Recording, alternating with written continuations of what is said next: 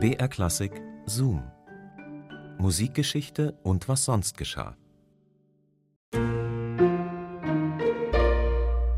Überteuerte Konzertkarten, Zweiklassengesellschaft, gab es auch schon im 19. Jahrhundert. Und für solche Themen sind auch damals schon Leute auf die Straße gegangen. Und zwar 67 Tage lang. Aber erstmal hallo und herzlich willkommen zu unserem Podcast Zoom, Musikgeschichte und was sonst geschah. Hier in diesem Podcast bekommt ihr Anekdoten und spannende Geschichten aus der Welt der klassischen Musik. Und dafür öffnen wir für euch das Radioarchiv von BR Klassik und jede Woche gibt's eine neue Folge. Ich bin Christine und heute geht es um ein neues Opernhaus in London. Gut gemeint, aber schlecht umgesetzt. Denn das einfache Volk, in Anführungsstrichen, das fühlte sich damals diskriminiert. Und am Eröffnungsabend bahnte sich dann der Zorn des Volkes seinen Weg. Was dann geschah und wie es endete, das hört ihr jetzt.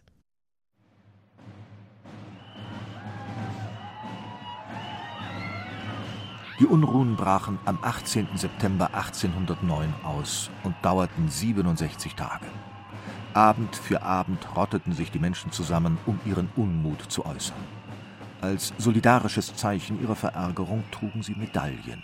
Flugblätter wurden verteilt, in denen sich die überschäumende Wut der Menge artikulierte. Die Volksseele brodelte. London kochte. Was trieb die braven Bürger der Millionenstadt auf die Straße? War es Hunger, blutsaugerisch hohe Steuern oder etwa der rebellische Geist politischer Revolution? Keines davon. Der Aufstand der Massen hatte einen anderen Grund. Er entzündete sich am königlichen Opernhaus Covent Garden.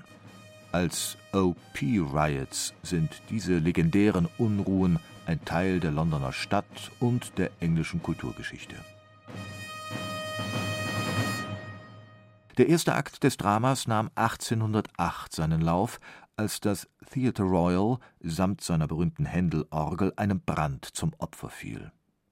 Aus Schutt und Asche zu neuem Glanz. Bereits ein Jahr später konnte Impresario John Campbell dem Londoner Publikum ein wiedererrichtetes Haus präsentieren, einen repräsentativen Palast, in dem alles schöner, größer und luxuriöser sein sollte. Kein Aufwand und keine Unkosten wurden gescheut, um diesen beliebten Ort der Unterhaltung der britischen Öffentlichkeit so zurückzugeben, dass er ihrer wert ist. Verkündet das Plakat der Wiedereröffnung.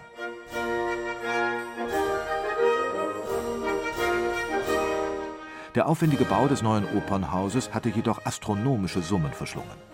Um seine ruinösen Unkosten in Grenzen zu halten, entschloss sich Impresario Campbell zu einer äußerst unklugen und unpopulären Maßnahme. Er erhöhte drastisch die Eintrittspreise und unterteilte das Auditorium in zwei Bereiche. Komfort und Beinfreiheit für Wohlhabende in Privatlogen, klaustrophobische Enge für die Normalverdiener im Parkett und auf der Galerie.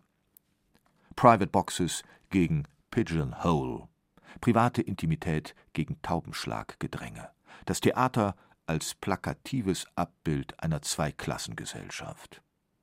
Londons Bevölkerung wollte sich diese soziale Klassifizierung keinesfalls gefallen lassen. Unverschämtheit. Oper ist für alle da und nicht nur für eine Handvoll großkotziger Snobs mit dicken Brieftaschen. Für zusätzlichen Zündstoff sorgte das Engagement hochbezahlter italienischer Sänger und Sängerinnen. No Catalani ist auf einem der Flugblätter zu lesen, das die Starsopranistin als gespreizte Zicke darstellt, der John Bull, die Verkörperung der englischen Volksseele, mit einer Trompete gewaltig den Protestmarsch bläst.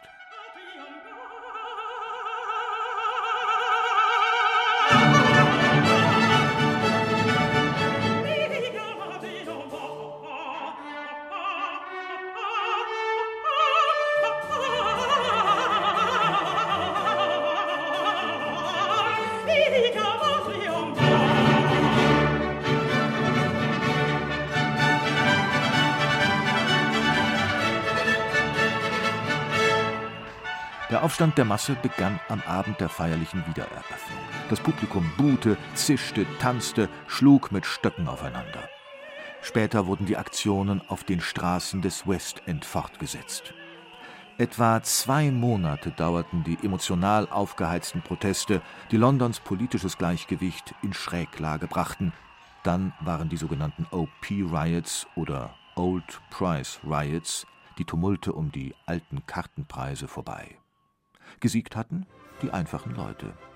Denn der entnervte Impresario Campbell sah sich letztlich gezwungen, die alten Verhältnisse wiederherzustellen.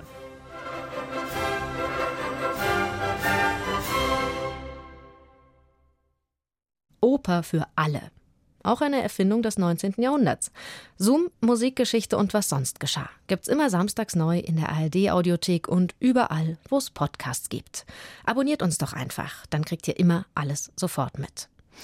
Nächste Woche geht es dann um einen Wiener Klassiker, der nicht nur Probleme mit seinen Ohren hatte. Begonnen hatte es mit einem schmerzhaften Sausen und Brausen in den Ohren. Tinnitus. Beethoven ertaubt, wird misstrauisch und griesgrämig. Der Dauerpatient leidet oft an starken Kopfschmerzen, einem chronischen Magen-Darm-Leiden, Koliken, eitrigen Kieferabszessen, Rheumaschüben, Herzrhythmusstörungen. Nach seinem Tod wird Beethoven obduziert. Das lateinische Originaldokument attestiert dem Klassiker, neben einer krankhaften Verkümmerung seiner Hörnerven, eine Vergrößerung aller in der Bauchhöhle befindlichen Organe. Beethoven und seine Ärzte.